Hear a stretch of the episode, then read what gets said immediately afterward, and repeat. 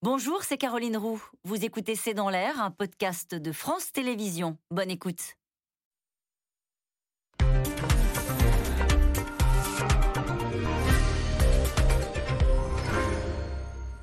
Bonsoir à toutes et à tous. Le masque est de nouveau obligatoire à l'intérieur aux Pays-Bas. En France, retour du masque à l'école dans 39 départements à partir de lundi. La Chine, elle, reconfine une partie de sa population. Le Covid revient et l'on commence à parler d'une cinquième vague, et ce, au moment même où notre hôpital accuse le coup après 18 mois de sur-régime. On apprend qu'un lit sur cinq serait fermé faute de soignants. Les infirmières rendent leur blouse la mort dans l'âme. Question quelle menace représente cette cinquième vague? Faut-il se montrer plus offensif sur la troisième dose, sur la vaccination des enfants? Dans quel état d'esprit se retrouve le personnel hospitalier et la population au terme d'une épidémie qui dure maintenant depuis près de deux ans? C'est le sujet de cette émission de ce C'est dans l'air, intitulée ce soir Le Covid revient, l'hôpital aux abois. Pour répondre à vos questions, nous avons le plaisir d'accueillir Philippe Amouyel. Vous êtes épidémiologiste, professeur de santé publique, directeur général de la Fondation Alzheimer. Je rappelle que vous avez dirigé l'Institut Pasteur de Lille. Ève Roger, vous êtes directrice adjointe de la rédaction du Parisien aujourd'hui en France. Je cite votre une de demain en avant-première. Peut-on se refaire la bise? Vous répondrez à cette question. Faïza Bossi, vous êtes médecin généraliste à Paris. Et enfin, Patrick Pelou, médecin urgentiste, président de l'Association des médecins urgentiste hospitalier de France.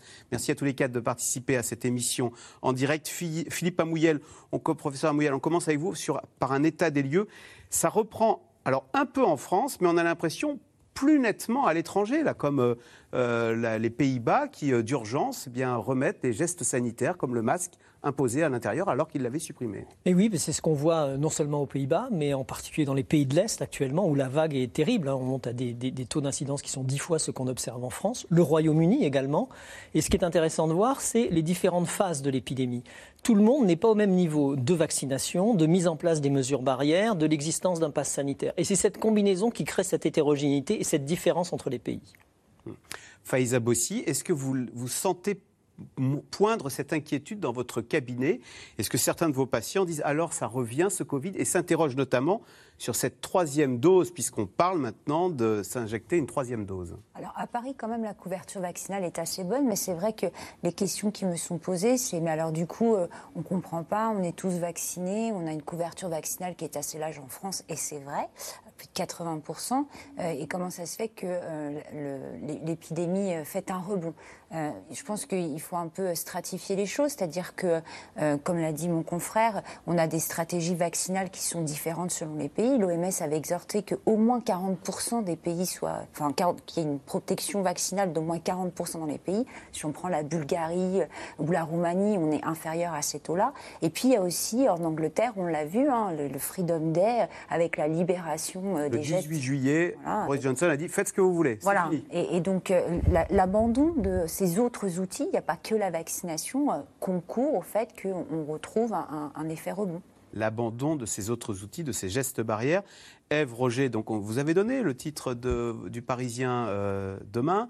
Peut-on se refaire la bise? Est-ce que c'est tout bêtement ce qui pourrait expliquer que en France, on était à 4000, on pensait que ça allait s'éteindre. Et eh ben non, on, est, on remonte, là, on est à 6000 contaminations. Alors, on ne peut pas accuser comme la bise, comme tous les autres, c'est un peu l'abandon des gestes barrières. C'est-à-dire que le fait de se faire du jour à jour, à ce moment-là, vous, vous, fabriquez des aérosols. Si vous êtes dans un lieu fermé, c'est encore pire que si vous êtes dehors. Vous l'avez constaté alors, La bise est de retour nous en sommes allés, nous sommes, Alors, pas forcément en entreprise, mais nous sommes allés interroger les Français et beaucoup disent oui, aujourd'hui, je recommence à embrasser mon cercle proche, c'est-à-dire les familles, les collègues, etc. Mais je ne reviendrai pas sur cette bise un peu machinale avec des gens que vous connaissez à peine, qui vous sautent dessus le matin, qui vous embrassent. Alors ça, ça, ça, sera peut-être ça qui, qui, aura dans l'après-Covid. On n'embrassera plus n'importe qui, n'importe comment.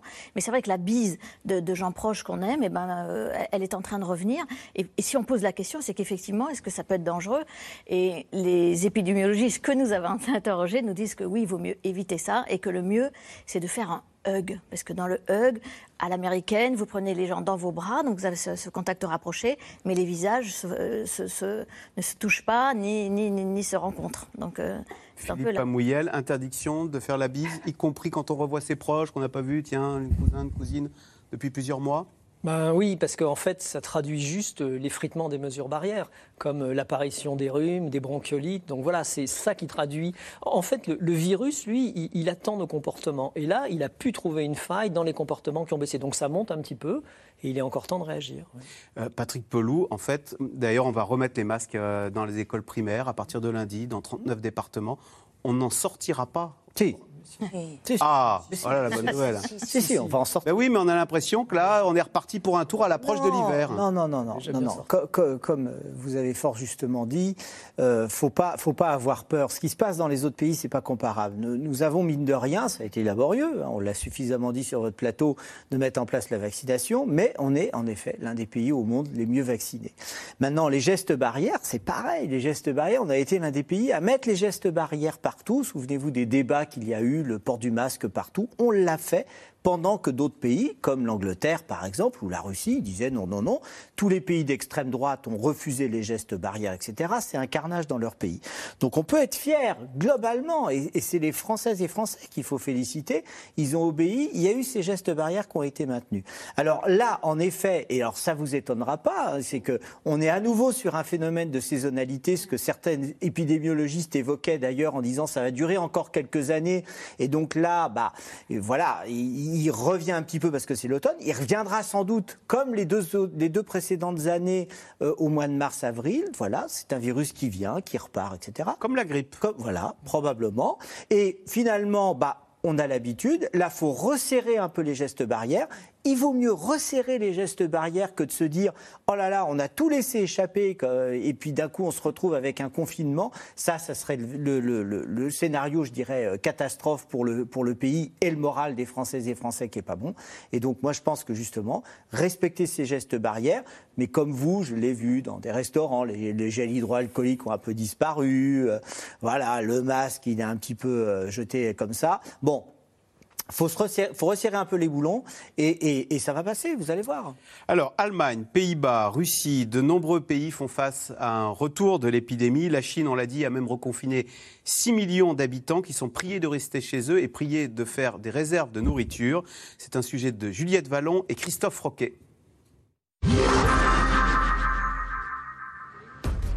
Après un allègement des restrictions sanitaires fin septembre, il faut à nouveau présenter son QR code pour boire ou manger aux terrasses des restaurants néerlandais.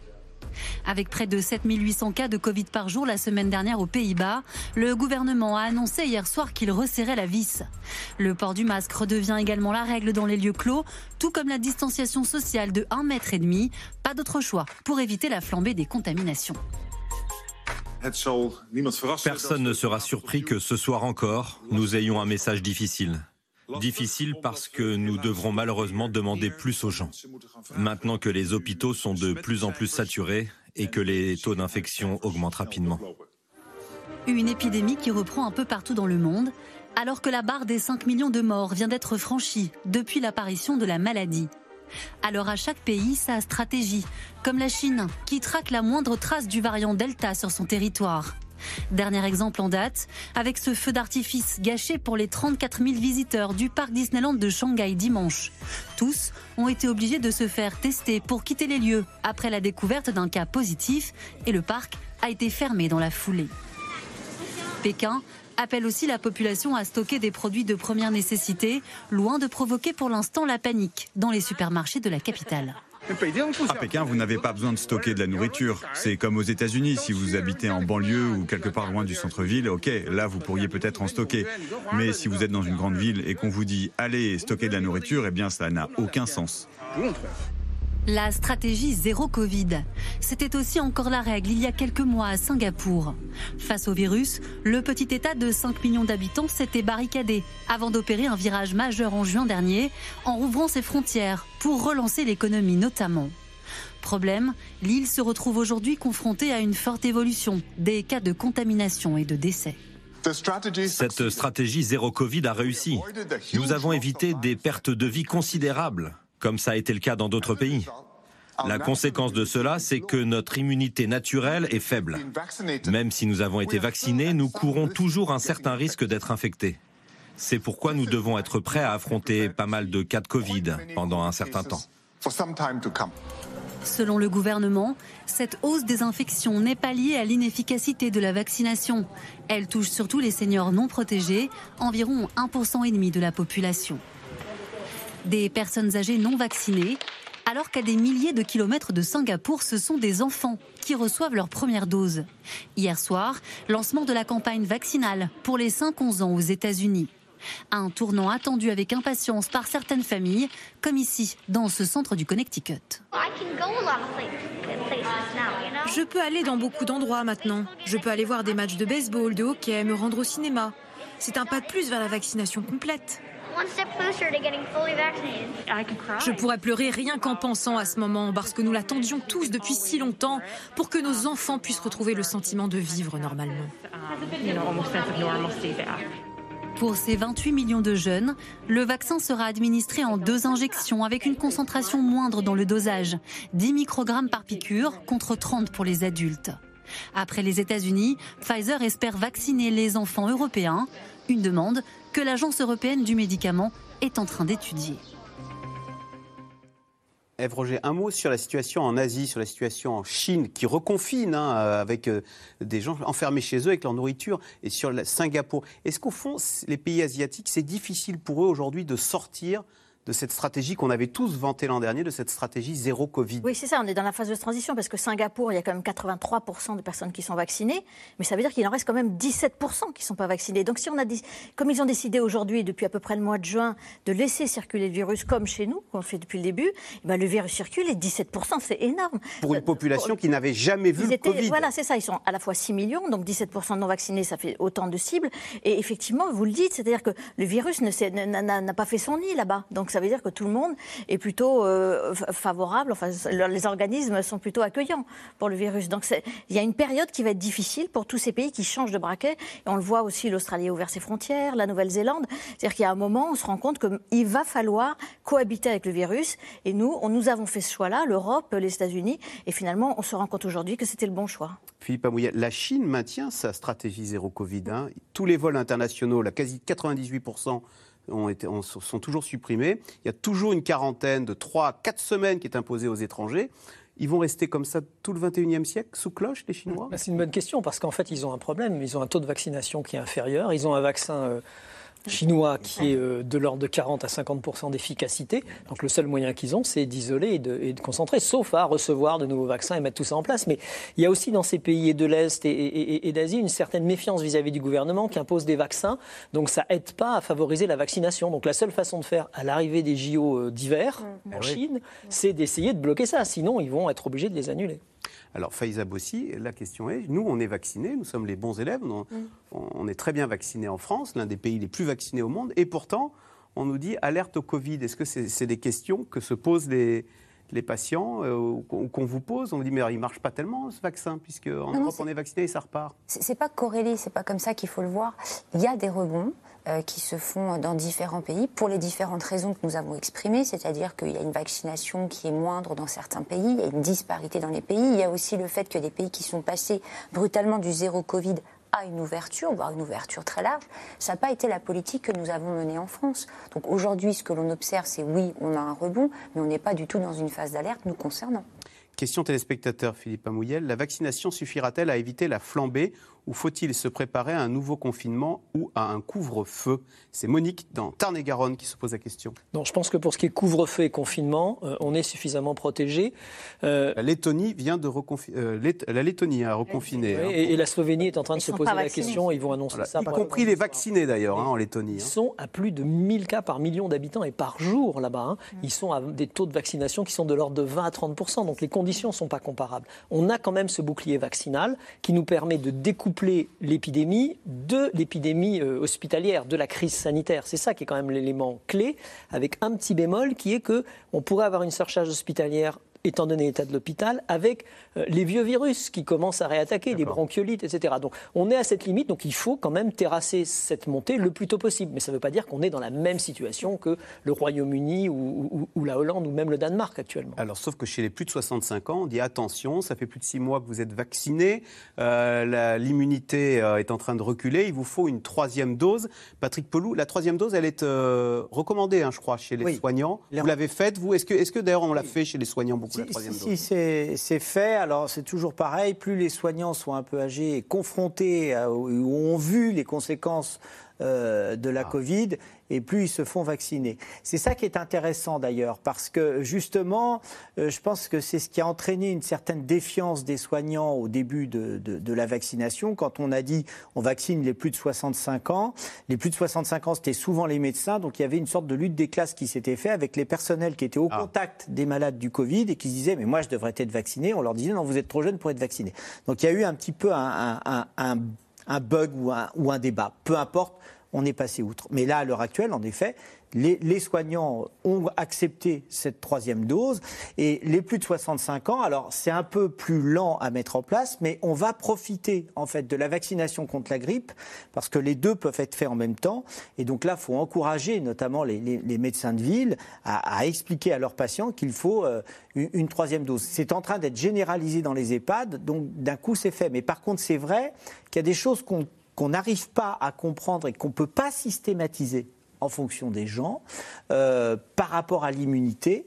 D'accord Parce qu'il y a des gens qui ont encore une bonne immunité, d'autres d'autres chez qui ça baisse. Et ça, ça fait partie des Donc inconnus. dans le doute, on vaccine tous les plus de oui, 65 et ben ça ans. c'est bien. Voilà, ça c'est Oui, bien. euh, Ève Roger, sauf chiffres- que euh, voilà, on a des chiffres qui On a sont eu pas des chiffres terribles. ce hein. matin. Alors, on est à peu près à 48% des gens éligibles qui ont fait leur troisième dose. Mais ce qu'on comprend, c'est dans les, les EHPAD. Il y a la moitié, la moitié des les éligibles, qui ne l'ont hein. pas fait. Mais et donc, dans les EHPAD, c'est 75% l'ont fait, euh, même un peu plus, 75-80. Les plus de 65 aussi, on est autour de 64. Le problème, c'est les comorbides. Alors, ils n'ont pas d'explication pourquoi les comorbides, les comorbides ne vont pas faire la troisième dose. Ça, c'est un Alors, les- problème. parce que attendez, on va rappeler les, diabète, con- les conditions. Diabète, diabète, Cancer. immuno, des, des- des Déprimé. déprimés, euh, Même si on a 40 ans, qu'on a voilà, l'hypertension, cancer, des choses comme Voilà. ça. Les- les- et, et ceux qui ont été vaccinés Janssen, parce que les Janssen, on leur dit allez faire une, deux- une deuxième dose qui est l'équivalent de la troisième, et alors là, là il n'y a personne. Donc il y a un problème au niveau de cette population-là qui est à peu près seulement à 19% de troisième dose. Mais Faiza Bossi, est-ce qu'on a la tête à la troisième dose? Parce qu'on n'en parlait plus du Oui. Covid. On Ah. se dit, mais bon, euh, est-ce qu'il y a urgence, euh, docteur? C'est ça, c'est euh, la question de on sursoit. Souvent, les gens sursoient en disant bon, on, a, on a déjà fait le boulot, entre guillemets, On a fait les deux, on a le pass. on a le pass, donc on attend un petit peu. Euh, c'est un petit peu la réflexion qui est faite par, par certains patients.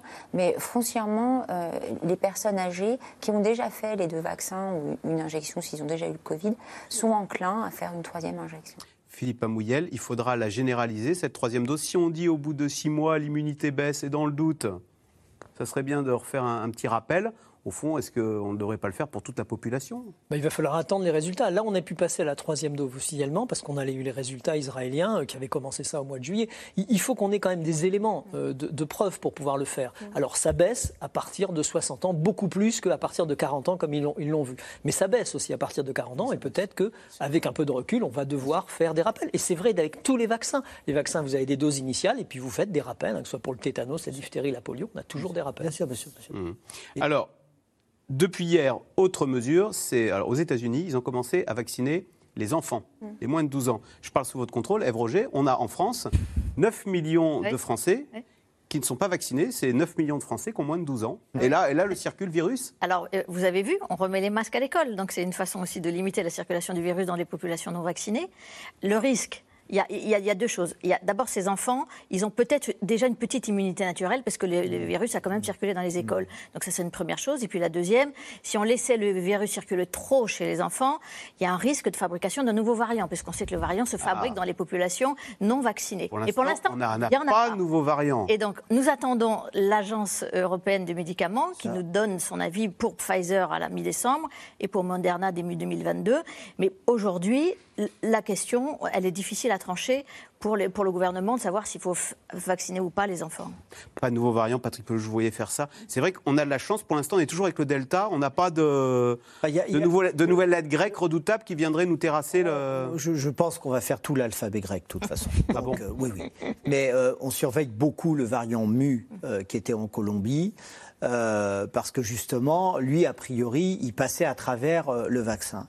Euh, Le mu, on- il est en Colombie, mais il est, il est en France pour l'instant? Non, non, non, il n'a pas été. On ne l'a pas vu en, France. Donc d'un coup, c'est très surveillé. Ce qu'il faut savoir, c'est qu'on n'est pas tout seul. C'est-à-dire qu'on n'est pas au début de l'épidémie. voyez? C'est-à-dire qu'on a compris comment ça fonctionnait. Tout est surveillé, comme le lait sur le feu.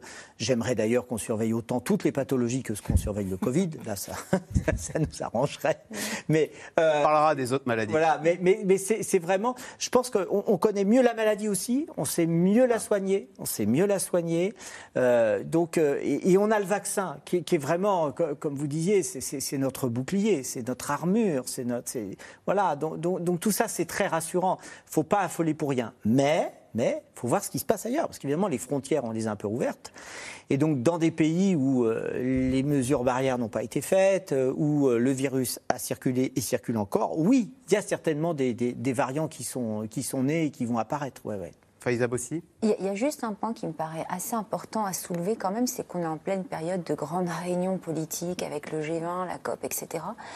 Je, regrette l'absence de stratégie euh, globale mondiale, parce que c'est vrai que dans les pays occidentaux les pays à, revenus élevés, on a cette protection vaccinale, un accès aux soins, mais il faut quand même pas oublier qu'on a quand même une grande majorité de pays qui n'ont pas cet accès à la vaccination ou même à des soins de base, l'accès à l'oxygénothérapie, aux corticoïdes, euh, aux gestes barrières. Et là, il faut vraiment qu'on repense une stratégie globale pour justement limiter, un, la contamination et puis aussi la formation de nouveaux, nouveaux variants. Philippe Amouyel, c'est ce qu'on craint dans la communauté scientifique, l'apparition d'un nouveau variant. En Russie, euh, ils sont terrassés par euh, la quatrième vague, plus de 1000 morts par jour. Oui, c'est le risque, hein. c'est le risque essentiel qui vient de ces pays de l'Est avec qui on a beaucoup d'échanges. Hein. C'est quand même le, transport aérien qui a massivement disséminé euh, dès le départ le Covid. Hein. Quand on regarde la distribution du Covid et les concentrations au début avec les flux des hubs aériens, on retrouve les grands centres, c'est les États-Unis, l'Europe, etc.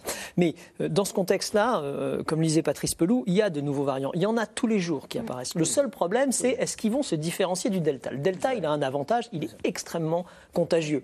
c'est ce qui explique d'ailleurs qu'on n'arrive pas à s'en sortir. Il est dominant. Mais le jour où on en trouve un qui est aussi contagieux ou plus contagieux, parce que c'est l'élément principal, et qui en plus a une petite mutation qui euh, lui permet d'échapper un peu au, eh vaccin, c'est là qu'on va avoir un souci. Donc quand on évoque le mu, c'est ça. Il a euh, une mutation qui euh, apparemment le rend un peu plus résistant.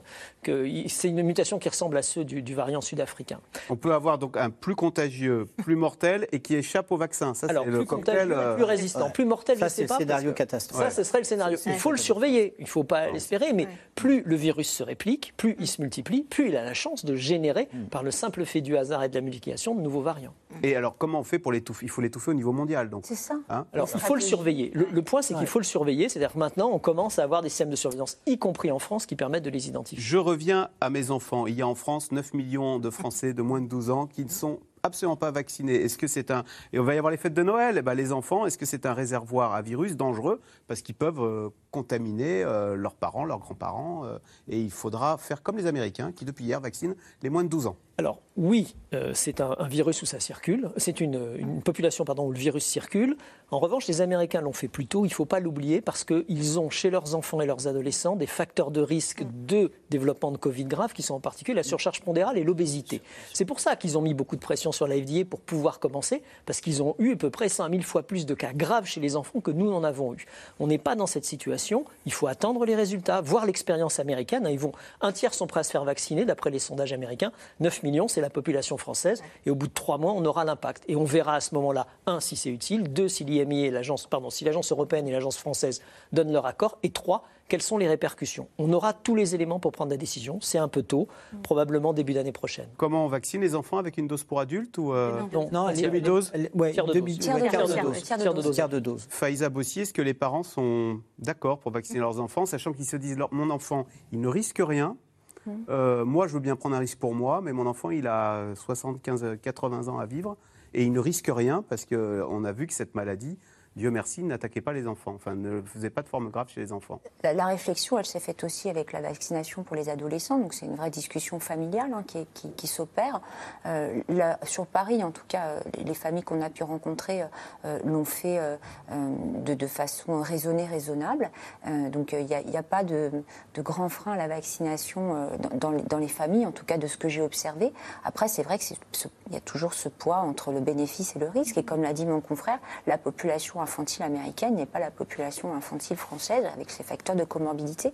On rappelle que les États-Unis, ils sont à 58% vaccinés. Hmm. Euh, pour revenir sur ce que disait tout à l'heure Patrick Pelou, euh, Philippe Amouyel, Patrick Pelou disait euh, bah, en France, on est très vacciné, cocorico, et finalement, on respecte plutôt bien les gestes barrières. Et c'est vrai qu'on on on, a souvent tendance à se flageller. Mmh. Si on regarde les contaminations, France 6 000, Allemagne, qu'on montrait en exemple, ils sont à 20 000 contaminations jour, Royaume-Uni 40 000. Est-ce que vous diriez, bah oui, que la France est devenue l'un des modèles dans le monde, à la fois pour les gestes barrières, qu'on respecte très peu, je crois, euh, notamment en Grande-Bretagne, et à la fois pour la vaccination La réponse est clairement oui. On a eu euh, une chose qui est un modèle français inattendu sur la vaccination, qui a fait qu'on a progressé en deux mois et demi à des chiffres qui nous amènent avec les, dans, le trio de tête des pays les plus vaccinés. Donc c'est absolument fantastique. Et le deuxième, c'est je pense que, en effet, les Français ont bien respecté les gestes barrières tout au long de l'épidémie, depuis le début. Et il y avait, enfin, vous allez n'importe où, vous avez une répétition, une répétition en permanence de ces gestes barrières. Ça finit par produire, euh, par produire son effet. Donc je crois que là, on peut quand même euh, avoir un peu de, fierté française là-dessus. Et, on oublie le pass sanitaire, qui a quand même été un. Le 12 juillet, euh, une semaine avant que les Anglais fassent le Freedom Day, nous, on a fait le pass sanitaire. Le pass sanitaire, avec, et, ça, a été un booster incroyable. Moi, je m'interroge maintenant sur est-ce qu'on peut faire machine arrière Est-ce qu'on peut resserrer la vis sur les gestes barrières? Moi, j'ai un tout petit doute quand on, a quand on commence à se relâcher. Est-ce qu'on est capable de se redire, de se relaver les mains de, Voilà, c'est un peu la question que je me pose. Les Hollandais viennent de réintroduire le pass sanitaire que nous, nous n'avons jamais abandonné. Patrick Pelou. Moi, je suis, je suis, je suis sûr, vraiment. Euh, qui aurait dit que les Français allaient respecter le confinement? Qui aurait dit qu'on allait respecter euh, les masques, le lavage? On a tout respecté. Nous avons un peuple qui est discipliné, nous avons un peuple qui est vraiment obéi, plus que ce qu'on croyait, parce qu'on nous décriait, on s'auto-décriait. D'ailleurs, on est un pays où on s'auto-décrit sans arrêt. Eh ben, on, a, on a respecté tout ça. Et quand vous voyez l'Italie, le pass sanitaire, elle le prend. J'ai fait une interview pour Radio-Canada l'autre jour au Canada, le pass sanitaire est mis en place. Et regardez ce qui se passe maintenant de manière naturelle. Je vais au restaurant et dans les bars comme vous. Eh bien, d'un coup, on vous demande, et puis c'est tout à fait naturel, c'est une belle mesure et c'est quelque chose qu'on a mis en place et qui est en train de se généraliser. Euh, Faiza Bossi, et c'est vrai qu'on se rend compte que les anti-vax, on croyait que c'était une spécialité française. Euh, j'ai trouvé cette phrase du président ukrainien. En Ukraine, ils sont que 18% à être vaccinés. Euh, et donc, du coup, agacé, euh, le président ukrainien, M. Zelensky, demande à son peuple Je demande à tous de débrancher les réseaux sociaux et de brancher les cerveaux. Il faut se faire vacciner. Euh, c'est souvent par les réseaux sociaux d'ailleurs que viennent euh, les fake news sur la vaccination? Bah, Sur les réseaux sociaux, on trouve tout et surtout n'importe quoi, j'ai envie de vous dire. Donc c'est une problématique. C'est vrai que trop d'informations peut parfois tuer l'information, mais pour revenir sur les propos de mon confrère, il est très clair que les Français ont rapport à la santé et un accès à la santé, qui est quand même assez exemplaire quand on compare à, certains pays. C'est vrai qu'on se décrit beaucoup, on s'autoflagelle, c'est vrai, mais on a quand même un rapport à la santé qui fait que je pense que c'est ce qui nous a amené aujourd'hui à avoir des résultats qui sont euh, plus que satisfaisants. Patrick Pelou, vous diriez il faut débrancher les réseaux sociaux et brancher son cerveau euh, Non, c'est impossible. Écoutez, pour moi, ne débranchez pas Instagram. non, non, c'est juste que y compris, euh, il faut qu'on soit de bien humbles militants. Euh, moi, je me suis mis à faire des Insta Live, comme on dit, d'accord, en direct avec les gens, et d'un coup, je répondais aux questions, etc. Il y a eu des anti-vax qui, qui, qui sont venus, on discute, etc. Je n'arrive jamais à les convaincre, je vous rassure, mais ça fait partie du truc. Pourquoi vous n'arrivez pas à les convaincre? Oh, c'est, Ils sont arc-boutés dans, dans, dans, des idées, souvent avec des théories euh, complotistes, tout ça, la Terre est plate, tout ça, je peux pas lutter. Moi, je ne peux pas faire ça. Mais, mais c'est un truc, euh, il y en a, c'est censé. Il y en a, ils, veulent vraiment des preuves. Et quand on leur dit, j'en ai convaincu quelques-uns, notamment dans le monde hospitalier, quand on leur expliquait que d'un coup, il y avait un niveau de preuve pour les vaccins et la garantie. Jamais, hein, ces, ces vaccins, jamais on a eu des molécules aussi surveillées à travers le monde. Jamais, jamais, jamais. Et, vraiment, je, crois que les réseaux sociaux, il faut qu'on s'en empare aussi pour dire la vérité, dire les choses. Ça fait partie aussi du, du boulot. Et c'est à nous de s'en emparer. Pourquoi, question téléspectateur euh, Philippe Amouyel, pourquoi ne pas imposer le pass sanitaire dans, le, dans les bus?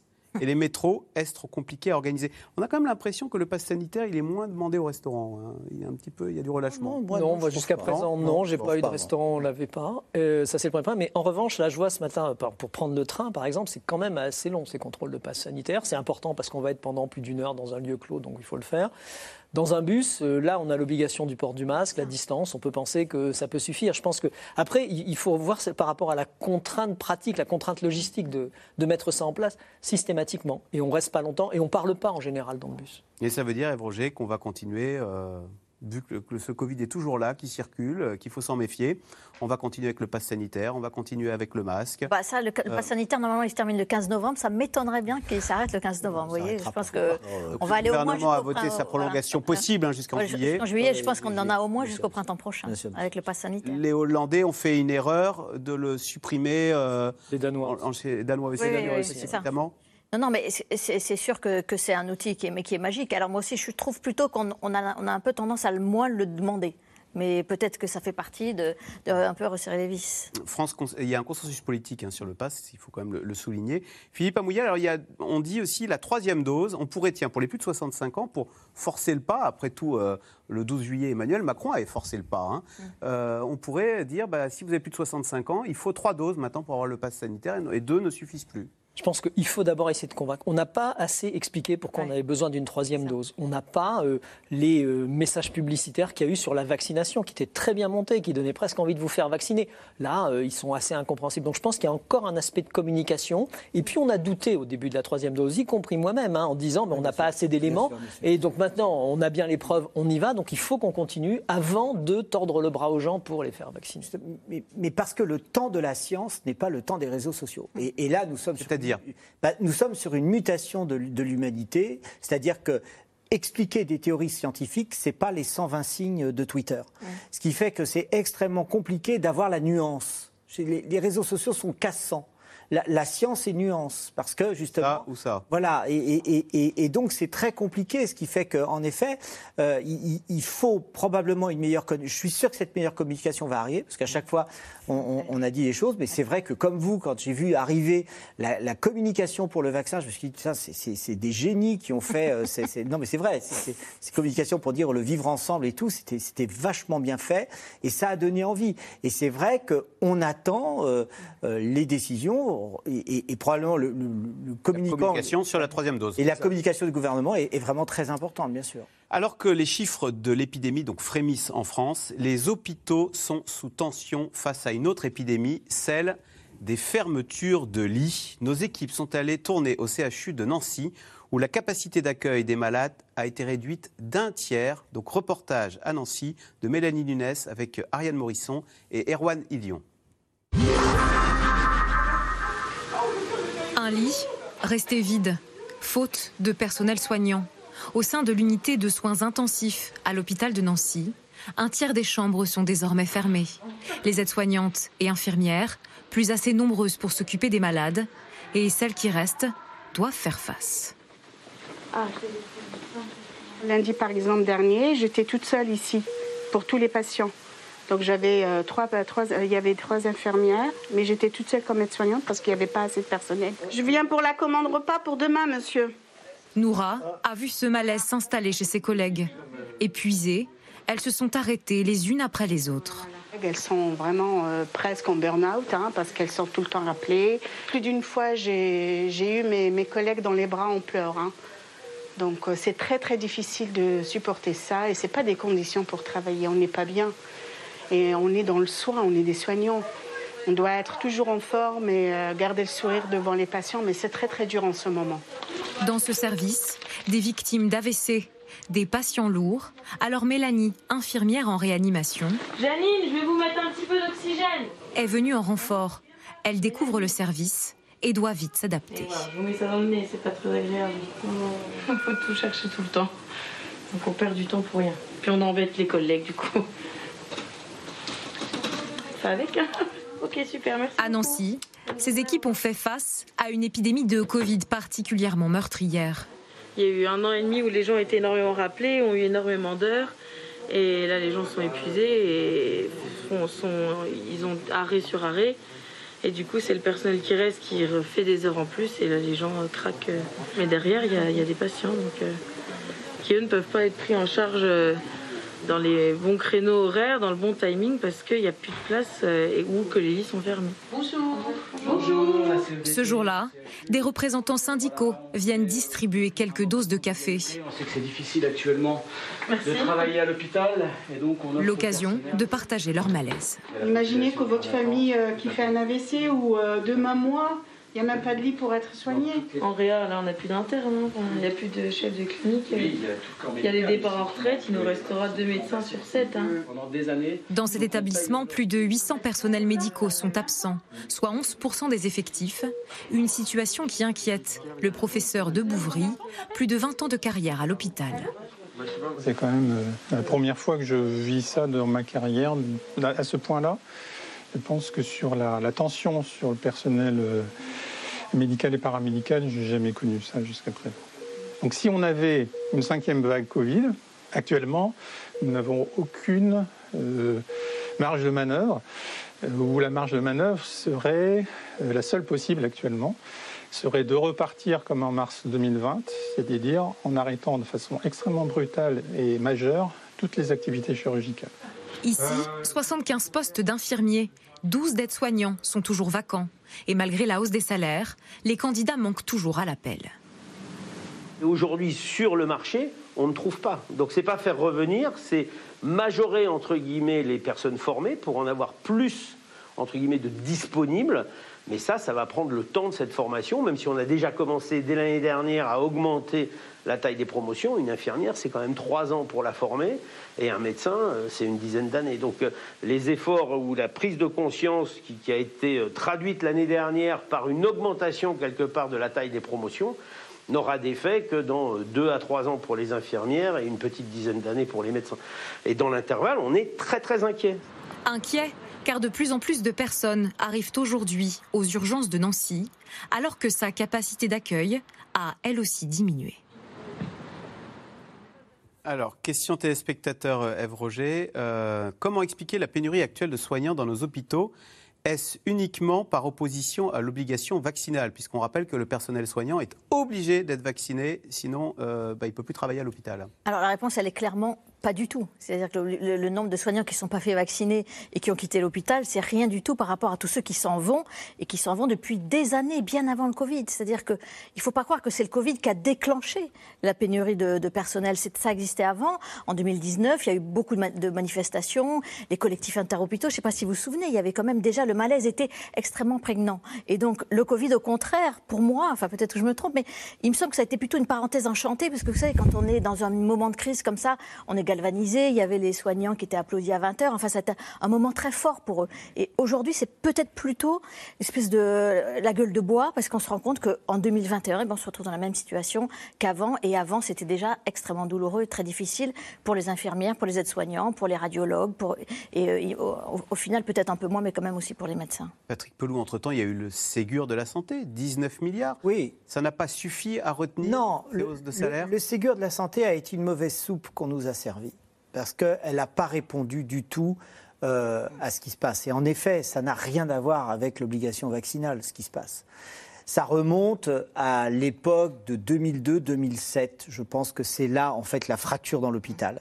Quand on nous a dit l'hôpital est une entreprise. La tarification à l'acte. La tarification à l'acte et un management. On s'est mis à faire du chiffre plutôt que du soin. Et un management à l'acte exactement qui était contraire à l'hôpital, où, où en fait on nous avait mis en concurrence les hôpitaux les uns contre les autres, les services les uns contre les autres.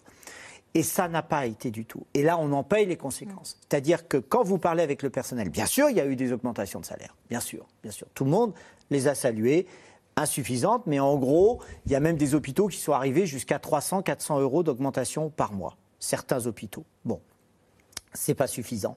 C'est le management qui va pas. C'est pas un une question de salaire. Non, c'est le management qui va pas. Toutes les entreprises vous parlent de démocratie participative, de reconnaissance, de bienveillance. Il y a des hôpitaux, euh, comme à Paris, la Fondation Rothschild, qui a mis une conciergerie pour les personnels, pour les aider, pour les accompagner. Il y a une globalité, il y a une entente. Nous, à l'hôpital, on est resté fractionnés, on est resté pyramidaux. On est resté avec la loi de 58 concernant les CHU, c'est-à-dire que d'un coup, il n'y a pas de reconnaissance des hôpitaux généraux, il y a une hyper-hiérarchie, il y a des clans, il y a des castes, c'est ça qu'on vit au quotidien. Vous êtes praticien hospitalier, à côté d'un PUPH, vous êtes rien. Voilà, il y a beaucoup, de- euh, Si, beaucoup de si. sigles, là. Non, non, mais non, non, c'est très important à comprendre parce que le personnel, bilan, il s'en va. Pas que les infirmières, les médecins. Pour la première fois de notre histoire, nous fermons la nuit des services d'urgence. En pédiatrie, qui sont très sollicités en ce Là- moment à cause de la bronchiolite, est-ce C'est qu'on très manque de personnel significatif. C'est très significatif. Il y avait une structuration et une spécialité, ce qu'on avait dit en 2019 quand on était dans la rue pour dire que ça n'allait pas du tout, avant la crise du Covid. On disait, c'est marrant, les services de pédiatrie, ils sont, euh, ils sont protégés. Les personnels y restent parce que les enfants, parce que c'était important. Je- moi, je travaille à l'hôpital Necker, jamais de fermeture. Là, il y a quelque chose qui s'est cassé. Nous avons fermé des lits. Nous sommes en pleine période de bronchiolite qui est arrivée un mois avant. Donc là, la bronchiolite a commencé. On ferme des lits en pédiatrie. On ne sait pas où mettre les malades. Quand vous parlez avec les pédiatres, ils vous disent on a aussi un problème avec la pédopsychiatrie. Donc d'un coup, les petits qui souffrent et qui ont des problèmes de pédopsychiatrie, on les a mis dans les lits, ce qui fait qu'on ne peut pas hospitaliser les malades, les, jeunes atteints de bronchiolite. Ce qui fait que là, on ne va pas dans le mur. On, on va pas dans une, on est dans une crise, on est dans une gestion de crise. Alors en effet, comme vous avez dit fort justement, quand il y a eu le Covid, tout il y a eu une espèce d'embellie. Tout le monde est venu travailler, tout le monde a rejoint l'hôpital, on a rouvert des lits. On a simplifié demandait- les procédures Oh, exactement, on demandait du matériel, on le demandait le matin, le soir même, le matériel arrivait. C'était formidable. Tout ça, c'est parti. Tout ça, c'est parti. On a l'impression d'être abandonné. Et, et vraiment, il y a une souffrance profonde, ce qui fait que le personnel s'en va. Les gens craquent avec des paradoxes. Vous avez des, des infirmières, les, les- les infirmières elles restent 4-5 ans à l'hôpital et après elles s'en vont. C'est dramatique. Faïza Bossi, Mm. les infirmières, ça c'est vrai, un- une statistique qui sort, le turnover des infirmières, au bout de 5 ans, une infirmière change de métier, elle rend son tablier, elle, d'ailleurs on a, on a vu des reportages en larmes, disait bah, je vais ouvrir un magasin bio parce que je n'y arrive plus. Vous avez travaillé vous à l'hôpital Pompidou, vous avez travaillé Mm. à l'hô- à l'hôtel Dieu, qui avez-vous qu'avez- qui avez-vous vu là-bas? Qu'avez-vous vu? Bah, C'est-à-dire que, à la, à la différence, euh, à l'époque où j'étais jeune externe et, et interne, euh, les infirmières restaient dans les services entre 15 et 20 ans. Aujourd'hui, on a un turnover avec une infirmière qui va rester 5 ans, voire 2 ans. C'est pas tellement la question euh, salariale, c'est la question de la reconnaissance, de la perte de sens, l'hyper-administration du soin. Ça veut dire quoi concrètement, l'hyper-administration du Ça, soin? ça veut dire qu'un soignant peut se retrouver à faire des tâches qui sont loin du soin, à taper, à, taper du papier, à faire de l'administratif, ce qui n'est pas le cœur de son métier. Donc on perd du sens par rapport à ce pourquoi vous aviez eu la vocation. Il y a un vrai décalage, il peut y avoir un décalage perçu et ressenti entre ce que vous vouliez faire et comment vous imaginiez votre activité professionnelle et ce que vous rencontrez sur le terrain. Ce qui est demandé aujourd'hui pour un soignant n'est pas forcément ce à quoi il s'attendait. Donc on a une perte de sens, ce qui vous amène à une surcharge à la fois mentale et bien évidemment physique quand on est en sous-effectif. Il y a une suradministration. Philippe Amouyal, on l'avait dit, euh, la France et l'Allemagne consacrent 11% de le- leur PIB, donc la même euh, en pourcentage somme pour leur système de santé. Et pourtant, on a vu des hôpitaux qui craquaient en France et qui avaient l'air de fonctionner en Allemagne. On a dit c'est l'administration la différence. Il y a l'administration. Puis je pense aussi qu'il y a quand même un problème de recrutement. C'est-à-dire qu'il n'y a pas assez de monde. On dit toujours on ferme des listes. Je dirais plutôt qu'on ne peut pas les ouvrir parce qu'on n'a pas le personnel à mettre en face. Et ça, c'est quand même un phénomène chronique qui fait que dès qu'on est en tension, eh ben, on n'a plus personne pour remplacer, on n'a plus personne pour venir. Ça porte sur les médecins, sur les infirmières, sur les aides-soignantes. Le deuxième point, c'est qu'en effet, il y a eu des améliorations salariales euh, dans le cadre du Ségur de la Santé, mais il n'y a pas que ça. Quand vous êtes personnel de santé ou personnel soignant, vous arrivez tôt le matin, vous partez tard le soir. Donc vous passez une grande partie de votre journée dans un environnement qui doit quand même avoir euh, un certain retour, euh, un gotagramme. Mais si tout est bloqué, si tout est difficile, contrairement à la lune de miel qu'on a eue pendant la phase Covid, Incroyable que vous, vous dites toute la même chose. hein. Finalement, l'hôpital, pendant le Covid, ça a été presque une période enchantée où on demandait quelque chose, ça arrivait le soir et on avait, le, on n'avait plus de bâton dans les roues. tout le monde travaillait réellement la main dans la main. C'est L'hôpital et la ville, parce qu'on parle ville, souvent de l'hôpital, mais la ville. en backup, la ville aussi. C'est-à-dire que les relations entre l'hôpital et la ville se sont largement Alors fluidifiées. ça, et ça, c'est important. Est-ce que l'hôpital n'est pas victime aussi de ce que euh, pour avoir un ophtalmo, c'est plusieurs semaines d'attente, quatre semaines d'attente. Non, résultat, on va à l'hôpital. Non. Non, c'est de non, la mauvaise non, articulation entre médecine de ville et l'hôpital. C'est juste, on- n'a pas tiré toutes les conclusions de, de- de- de cet épisode de, de- de la Covid. Parce qu'en effet, tout a fonctionné. Donc c'est possible. C'est Ah. possible. Ouais. Et moi, j'ai le sentiment que quand il y en a un certain nombre qui avaient inventé et pensé l'hôpital entreprise se sont aperçus qu'une autre alternative était possible et que ça fonctionnait, ils se sont arc-boutés pour que surtout on reparte comme Ouais, avant. Or, comme avant, ça ne marche plus. Mais par rapport à ce que vous dites, c'est intéressant par rapport au recrutement.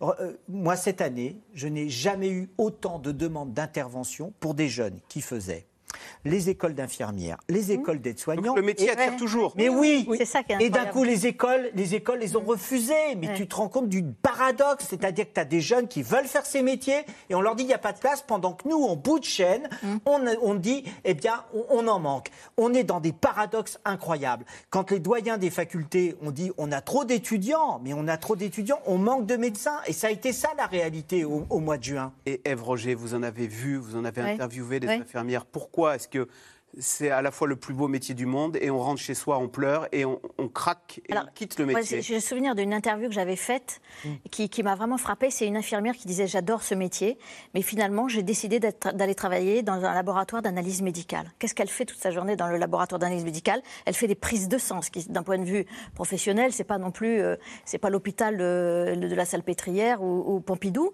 mais au moins, elle a des horaires. Elle commence à 9h le matin. Elle peut, elle n'a pas besoin de- d'une garde d'enfants, soit très tôt le soir, soit euh, très tôt, le- très tôt le matin ou, ou au milieu de la nuit. Donc, et elle, est- elle est enfin dans un, ambi- euh, un environnement qui était euh, apaisant et rassurant et sécurisant, au détriment de, de- de l'intérêt du métier. Mais vous voyez, c'est c'est quand même. et ce qui est deuxième élément frappant, c'est que même dans les écoles d'infirmières, les, les étudiants aussi abandonnent en cours d'année. Donc ça veut dire que ça doit être le bouche à oreille. Non, non, c'est- c'est- c'est c'est vraiment un problème de management. Je pense que si on ne rénove pas le management dans les hôpitaux, on n'aura rien. L'arrivée des managers qui ont géré les hôpitaux comme des entreprises et Ah. la tarification à l'acte qui fait qu'aujourd'hui on multiplie les actes et on nous dit Oui. qu'un tiers sont inutiles. Oui, oui, oui, oui, et il y a des systèmes informatiques où on s'arrache les, les peu de cheveux qui nous restent, c'est une catastrophe. Mais pour faire suite, qu'est-ce qu'on a connu quand on était étudiant? Qu'est-ce qu'on a connu? On a connu la proximité. On a connu des cadres de santé, ce qu'on appelait les surveillantes, qui étaient là, qui étaient vraiment, qui suivaient leurs équipes, qui suivaient leur personnel. On a vu tous ces staffs multi, pluriprofessionnels qui se faisaient. Maintenant, c'est rarissime. Certaines spécialités les font et ça marche bien, notamment par exemple en cancérologie, ça se marche très bien. Il y en a d'autres, les personnels ne se parlent jamais et sont totalement cloisonnés. Et, c'est donc, il y y a un besoin de changer radicalement le management dans l'hôpital. Philippe Amouyel, tout à l'heure on a fait un cocorico sur la vaccination française. On a fait un cocorico sur les Français qui, euh, ces Gaulois, qui respectent les gestes barrières. On, a longtemps été très fiers de notre système de soins. L'OMS, à une époque, l'avait classé meilleur système de soins au monde. On sait que les Anglais viennent toujours en France, parce qu'on a beau dire, on arrive en France à se faire opérer euh, assez facilement. Qu'est-ce que vous dites aujourd'hui? On a toujours un excellent système de soins ou attention, on vit sur notre passé On, est toujours, on a toujours un excellent système de soins, sauf qu'il est dans grande fragilité actuellement. Et ce qui a été, ce qui a, ce qui a très bien dit Patrice Pelou, on a démontré qu'un autre système était possible pendant les deux ans. Et c'est là-dessus qu'il faut capitaliser maintenant, parce que c'est ça qui va attirer les gens, c'est ça qui va attirer les jeunes médecins, c'est ça qui va faire en sorte que les maîtres de conférence, eh ben, à un moment, ils se disent, bah non, je vais quitter, je vais faire péage dans un hôpital, gé- praticien hospitalier, voilà, pas- dans un hôpital général, parce que, comme le disait Ève Roger, euh, on n'en sort plus, on ne peut pas assurer les trois missions, c'est compliqué. Quoi. Il y a des alternatives hein, d'ailleurs qui commencent à se monter. On est en train de réfléchir à des coopératives de soins euh, qui seraient un peu dégagées des, des soins hyper administrés euh, comme l'ARS. Donc euh, voilà, ça, ça a mis. l'autorité La- l'agence de santé, de santé, de la. Donc il y a des alternatives possibles. Après, ce que l'on observe à l'hôpital, on l'observe aussi dans les entreprises privées avec des lignes stratégiques managériales qui sont quand même assez dés- déshumanisantes. On rappellera quand même que dans les entreprises privées, aujourd'hui, trouver des managers, c'est compliqué. Ça, c'est la médecine spécialiste en médecine du travail qui parle. Il y a- il y a- confronté Donc, à la voilà. déshumanisation. Et il y, a- il y a deux secteurs qui, qui, qui, ma- qui- qui sont vraiment urgentissimes à, à- à changer les choses. la chirurgie, parce que la chirurgie publique est en train de totalement basculer dans le privé, et bien sûr la psychiatrie. C'est-à-dire qu'on va dans les cliniques maintenant? On va dans les cliniques, bien sûr. Si vous arrive une phrase. Parce, que, les chirurgiens, les chirurgiens ont quitté Non, le pas que le public. salaire. Pour, pour les questions de salaire, pas que ça, non Pas que ça, pas que ça, pas que ça. Quand vous parlez avec des chirurgiens qui ont quitté le public, ils vous disent j'ai quitté parce que les conditions de travail sont ça. beaucoup plus intéressantes dans les cliniques privées et je peux opérer. Et donc, il y a Vous eu êtes en train de dire, vous dénoncez la gestion privée dans le public et vous, dites, vous avez l'air de dire que finalement la gestion dans le privé savez, est plus humanisée et plus Il y a- humanisante Il y a, il y a- il y a des endroits où ils ont su respecter le travail des professionnels. Et donc les professionnels, ils vont travailler parce qu'ils peuvent travailler. Les, médecins, les médecins, les infirmières, ils veulent soigner. Or, par exemple, quand vous prenez les systèmes informatiques qu'on nous a imposés dans les hôpitaux, mais des fois, ça, ça bug, ça ne marche pas, etc. On demande aux infirmières de remplir X tableurs Excel pour faire un soin. On n'a pas simplifié les tâches, on les a complexifiées. D'accord? Et il y a un deuxième secteur qui est hyper important, c'est la psychiatrie. Et quand vous parlez avec les collègues psychiatres, l'accès aux soins, on a fermé trop de lits en psychiatrie et on n'arrive pas, par exemple, l'accès aux soins en pédopsychiatrie est très très difficile. Alors, retour sur l'épidémie de Covid. On le sait, un nombre de Français refusent de se faire vacciner, au risque parfois pour certains, notamment les soignants, de perdre leur emploi et de tomber pour certains au RSA. Alors question, qui doit payer la facture de ce RSA Eh bien c'est euh, le sujet qui fâche entre les départements et l'État. Vous voyez ce, reportage d'Aubery Perrault, Ariane Morisson et Paul-Rémy Barjavel. Cathy est aide-soignante en intérim depuis 28 ans. Elle a refusé de se soumettre à l'obligation vaccinale. La période de tolérance est terminée le 15 octobre. Depuis, son agenda est vide. Ben, j'ai arrêté de travailler euh, le 14, la date butoir, puisque à partir du 15, eh bien, plus le droit de, de travailler euh, puisque je ne suis pas vaccinée. Donc euh, depuis, depuis ce jour, eh bien, rien. Cathy ne changera pas d'avis, quitte à renoncer à son métier de cœur. À 45 ans, elle se remet donc à la recherche d'un emploi, prête à une reconversion totale. En attendant de vraiment faire euh, une nouvelle formation pour un nouveau métier, eh, ben, je, prendrai ce qu'il y a. J'ai une famille, euh, une famille à charge, même si euh, je ne suis pas toute seule puisque le père de mes enfants travaille. Mais voilà, je ne peux pas rester sans rien. J'ai une maison à, à payer, j'ai mes factures. On manque toujours de recul sur le vaccin, dit-elle. Contrairement à son compagnon, qui travaille aussi dans le secteur de la santé. Ils sont malgré tout d'accord sur un principe, respecter les décisions de chacun. Moi, je suis pas contre le vaccin. hein. Euh, Moi, j'ai dès que le vaccin est sorti, j'étais tout de suite prêt à aller me faire vacciner parce que euh, voilà, j'ai, je sais pas comme euh, comme Cathy, toutes ces toutes ces réserves sur ce produit. Moi, je suis tout à fait, je fais confiance. euh, J'ai confiance en notre médecine, j'ai confiance en la science. Je voilà, pas de souci. Mais après, c'est dans le traitement qui est fait des gens qui ne souhaitent pas se faire vacciner. Là, je trouve pas ça normal. Des personnels de santé mal considérés selon eux. Et ça pourrait aller encore plus loin. Vendredi dernier, 15 départements ont demandé à ne pas verser le RSA aux personnes qui ont perdu leur emploi, faute de vaccination. Fabien Bazin est le président du département de la Nièvre. Son territoire dépense déjà chaque année 37 millions d'euros pour cette aide sociale. Il accuse l'État de prendre des décisions avec l'argent des autres, sans aucune consultation. Moi, je pense que l'État, dans cette affaire-là, euh, est surtout concentré sur une vaccination obligatoire qui ne dit pas son nom et qu'il utilise tous les moyens de pression. Et je trouve ça assez détestable vis-à-vis des personnes qui ont fait des choix qui leur appartiennent. C'est pas à nous de les, de les juger. Il est bien évident que si la solution retenue était définitivement le basculement dans le RSA, il faut que chacun en prenne sa part. Ça paraît assez naturel.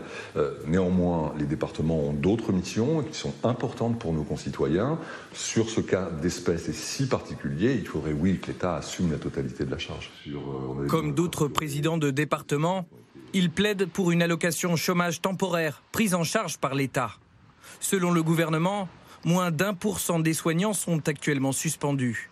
Suffisant toutefois pour mettre en difficulté les établissements de santé qui se tournent vers les agences d'intérim débordées. À Sagna, là, on a des demandes de l'hôpital euh, dont on a parlé tout à l'heure. Tu vois qu'il y a des demandes de jour et de nuit. Trop de demandes, tout en ayant beaucoup de mal à y répondre. car certains intérimaires n'ont pas le pass sanitaire. La demande euh, du pass sanitaire qui est nécessaire pour protéger les plus faibles euh, a entraîné, euh, ça reste à la marge puisque pour nous, on peut se dire que sur nos 500 intérimaires, ça a été à peu près une dizaine qui ont refusé de se faire vacciner. Donc ça reste à la marge, mais en effet, compte tenu des problèmes que l'on avait déjà pour recruter, ça a majoré d'autant plus cette difficulté. Selon ce directeur d'agence, en cas de nouvelle vague de Covid-19, la situation pourrait être dramatique. Les établissements de santé devront faire face avec moins de personnel. Alors, question euh, téléspectateur, euh, professeur Amouyel. La troisième dose, OK. La vaccination des enfants, OK. À quand la première dose obligatoire pour les non-vaccinés C'est Patrice qui vous pose la question. En France, il y a quoi? Il y a 15% des adultes hein, qui ne sont pas vaccinés, donc près d'un sur six. Hein. Alors, 15%, euh, et parmi lesquels il y en a qu'on peut encore convaincre. Je pense que c'est toute la partie de ceux qu'on n'arrive pas à convaincre. Et la question qui est posée, c'est à quand la vaccination obligatoire? Euh, Je pense que quand on aura passé cette phase, c'est vraiment une question qui va falloir se poser. Si jamais euh, ce, vaccin, ce virus doit revenir à période régulière, il ne faut pas oublier quand même que même les formes asymptomatiques et les formes légères peuvent entraîner des séquelles dont on ne connaît pas encore les risques et les conséquences à moyen terme. Donc je pense qu'il va falloir se protéger. Et en effet, euh, votre téléspectateur a raison, il faut vraiment se poser la question. Patrick Pelou, les non-vaccinés, il y avait cette statistique ce matin, 60% des hospitalisés appartiennent à ces 15% de, non-vaccinés. Ce sont eux qu'on voit à l'hôpital et euh, vous, leur parlez, vous leur dites, ah ben voilà, vous n'êtes pas vacciné, comment ça se passe? C'est terrible, c'est terrible. Euh, quand d'un coup, on a pris en charge euh, il y, a, quelques semaines euh, une femme qui avait refusé de se faire vacciner et ça s'est très mal passé. Elle a attrapé le Covid. Elle a fait un Covid grammatique et euh, l'enfant est décédé et la maman est décédée aussi. D'accord? C'est dramatique parce que je comprends tout à fait qu'on soit d'accord ou pas d'accord. C'est juste l'application de la science. Ces personnels, ils sont libres de penser ce qu'ils veulent et de faire ce qu'ils veulent. Oui, ça simplement. bizarre que de, devoir négocier avec des gens qui contestent la science qui... C'est très antinomique et c'est l'antithèse euh, de la façon que j'ai de voir le système de santé et de voir ma responsabilité en tant que soignant. Ne pas se faire vacciner, on le sait, on a appelé ça le Covid nosocomial, on a transmis, malgré nous, malgré les soignants, la maladie, notamment dans les EHPAD, où il y a eu énormément de décès, et on sait ce qui s'est passé. Il ne faut pas que ça se reproduise. Ce qui fait que là, il y a, des, il y a, il y a, il y a quelque chose de paradoxal à, à, refuser ce vaccin. Nous avons des vaccinations obligatoires en France, d'accord Le tétanos, diphtérie, etc. Bon, ces, vaccins...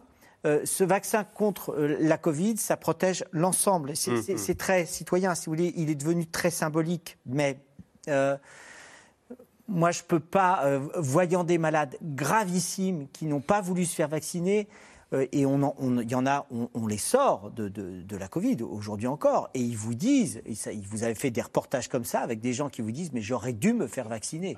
Hein? En tous les cas, il y a énormément de questions, me dit-on dans l'oreillette, preuve que c'est un sujet très concernant.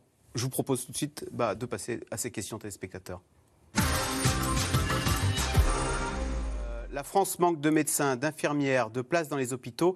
Qu'a fait le gouvernement pendant ce quinquennat?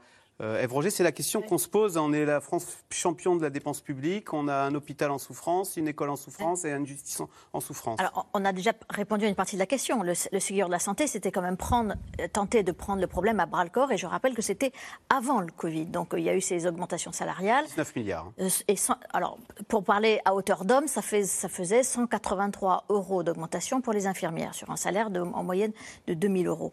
Donc, il y a eu, on a dit tout à l'heure, les insuffisances du Ségur de la santé. Il y a eu l'ouverture, la suppression ou l'ouverture du numerus clausus pour les, étudiants. Alors c'est vrai que c'est pas une, ouverture totale, mais disons que ça, il y a eu plus 20% d'étudiants en moyenne dans les, universités, sauf que le médecin, il va arriver formé dans 10 ans. Il y a eu euh, les infirmières, vous savez, les infirmières, euh, avant, elles allaient chacune euh, faire les infirmiers, infirmières dans leurs écoles. il fallait prendre le train, aller dans telle ou telle école pour passer l'examen et, et poser sa candidature. Maintenant, les infirmières sont arrivées sur Parcoursup. Donc ça a facilité aussi l'accès pour les jeunes qui voulaient faire une étude d'infirmière. Et la fameuse tarification à l'acte qui, qui a été si décriée. dans le Ségur de la santé, il y avait un groupe de travail sur la tarification à l'acte qui, alors, c'est- pour, pour expliquer tout à fait simplement, c'est-à-dire plus vous faisiez d'opérations, plus vous gagnez d'argent. En, en gros, c'était ça. Donc d'où les actes inutiles, un tiers d'actes inutiles, parce qu'à un moment, les hôpitaux, ils ont besoin d'argent, donc ils ont fait beaucoup d'opérations, peut-être un peu trop, un peu euh, de ce qu'il fallait pas, et, et- ils ont épuisé leur personnel comme ça, mais ils avaient besoin de cet argent. Donc il y a eu dans le Ségur de la santé une tentative de réduire la part de la tarification à l'activité par rapport à ce qui existait. Je crois qu'on était à peu près à 60%. Aujourd'hui, je ne sais plus très bien où on en est, mais disons qu'il y a eu quand même, il y a une prise de conscience malgré tout. Mais le problème, on l'a dit tout à l'heure, c'est un problème énorme, un problème de fond, un problème de management, et puis un problème aussi d'une meilleure répartition, vous l'avez dit, entre l'hôpital et la ville. Philippe Amouyel, le non-respect des gestes barrières est-il à l'origine de ce rebond épidémique? Parce qu'en France, on est bien vacciné. Oui, oui. Euh, la preuve, c'est euh, le rebond euh, des autres maladies qu'on n'avait pas vues avant. Donc ça traduit bien le fait qu'on a abandonné un peu les gestes barrières. Et du coup, ben, le Covid, le, le- le- le variant Delta, là, qui est très contagieux, en profite pour passer. Et donc, on voit ce rebond. Faïza Bossi, vous confirmez On- Oui. Le retour de la gastro, de la bronchiolite Oui, ça, là absolument. On avait déjà dit, hein, le fait d'être vacciné, c'est pas délivrer, libérer. hein. On, on avait, on avait prévenu dès, dès le début. C'est-à-dire qu'encore une fois, la vaccination, c'est un outil thérapeutique pour prévenir les formes graves, les décès, etc. Mais on rappelle que les gestes barrières sont essentiels pour pouvoir casser la chaîne de la contamination. On a beau être vacciné, on Oui, peut attraper le ça. Covid, mais la vaccination vous empêche d'aller à l'hôpital. C'est c'est pour éviter les formes graves et les décès. Euh, le profil des personnes hospitalisées à cause du Covid est-il toujours le même, Patrick Pelou Toujours le même. C'est-à-dire les facteurs de risque n'ont pas bougé. hein. L'obésité, l'hypertension, le diabète, ça n'a pas bougé. Et maintenant, on en a rajouté un, ceux qui ne sont pas vaccinés. D'accord?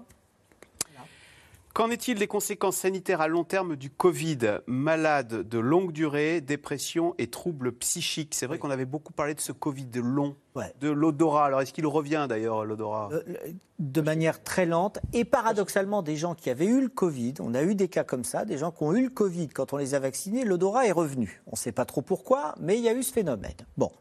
Euh, là, ce qu'il y a de sûr, c'est que les consultations. Alors, il y, a- il y a des consultations qui sont mises en place. C'est ça qui est formidable avec Mm. l'hôpital, c'est sa faculté de répondre aux besoins des gens. C'est-à-dire qu'il y a des consultations qui sont mises en place pour le Covid long.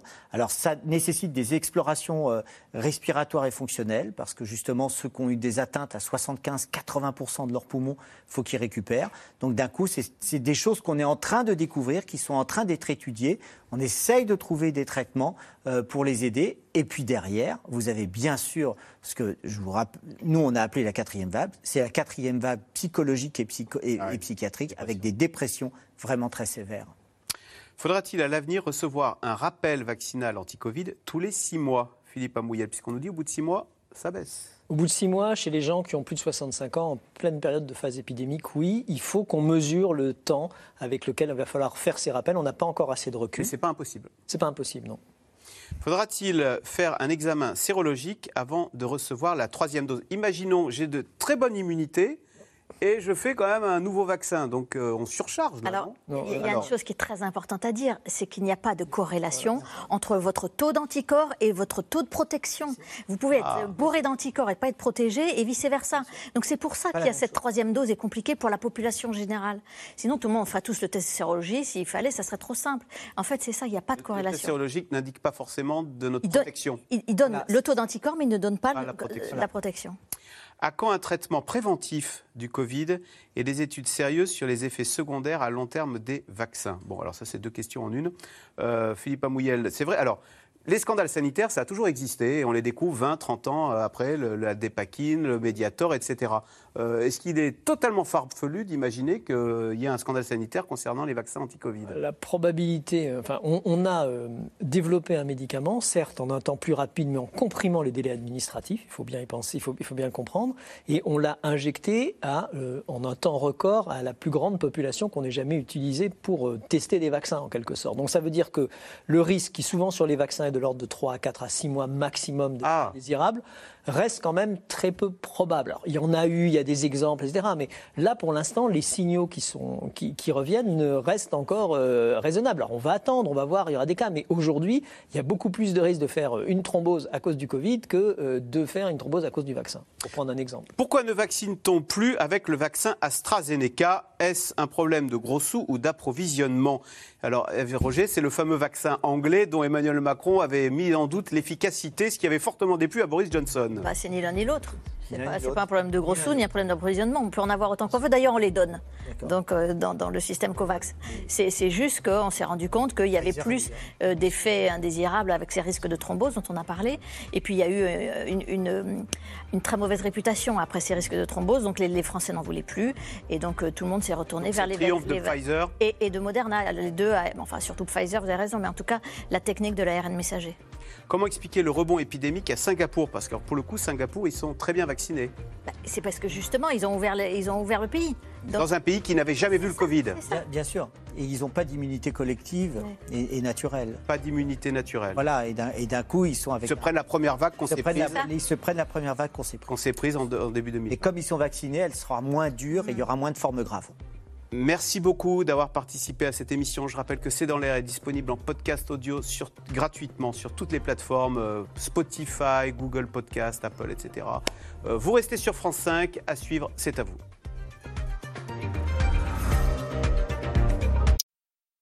C'était C'est dans l'air, un podcast de France Télévisions. Alors s'il vous a plu, n'hésitez pas à vous abonner. Vous pouvez également retrouver les replays de C'est dans l'air en vidéo sur France.tv.